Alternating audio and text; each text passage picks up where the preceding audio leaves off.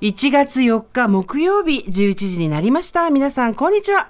パンサー向かいのフラットがありまして、ここからの TBS ラジオは生活は踊る。パーソナリティはジェーンス。そして今日木曜日のパートナーは名前は過去でも未来志向。2024年 TBS アナウンサー近藤佳子です。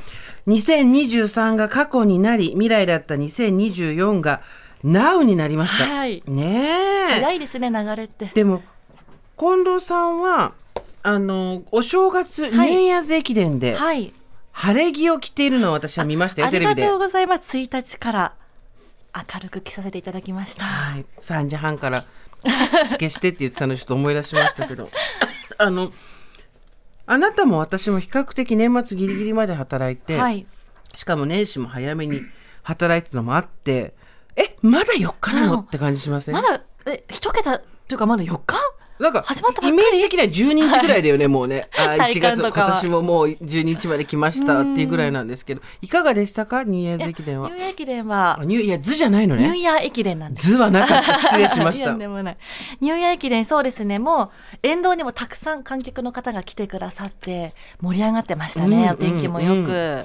ねお天気良かったんだよね。良かったですね。あと、翌日は降ってたもんね。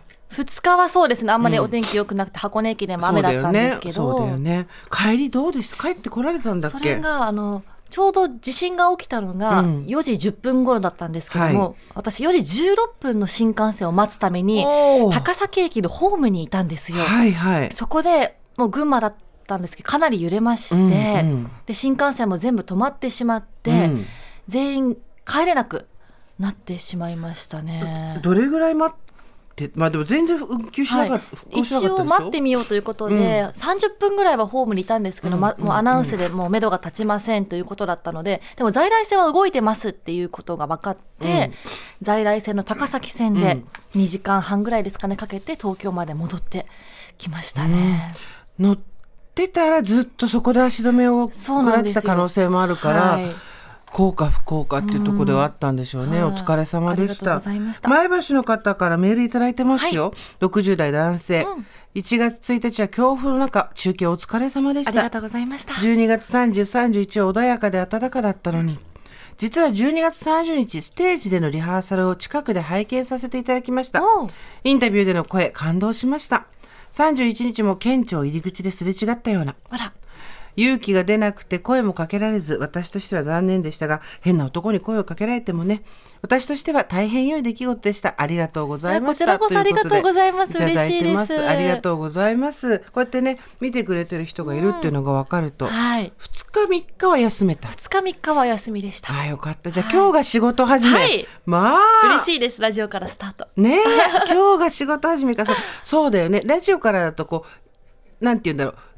ゆっくりとは言わないけど、うん、着実にこう入っていける感じがするよ ね、はい、いきなりバーンってテレビと、うん、わーってなるけどななんかリスナーさんとかの距離も近く感じるので、ね、穏やかにスタートできましたねさあというわけであっという間に、えー、4日っていう方もいらっしゃると思うし、うん、もうずっと働いてる方はまだ4日なのっていうただ今日から仕事始めっていう会社がほとんどですよね、ね、多いですよねあのあれですよ、東京証券取引所の大発そうでした。今日だ。なんか、私なんとなくあれ大作会みたいなイメージがあったんですけ ど、初なんですね。大発ですね。そうそうなんで、えー、マグロの競りがあったりとか、はい、どんどんと、えー、生活が始まってまいりますので、ね、皆さん、なんとか今日から始めていきましょう。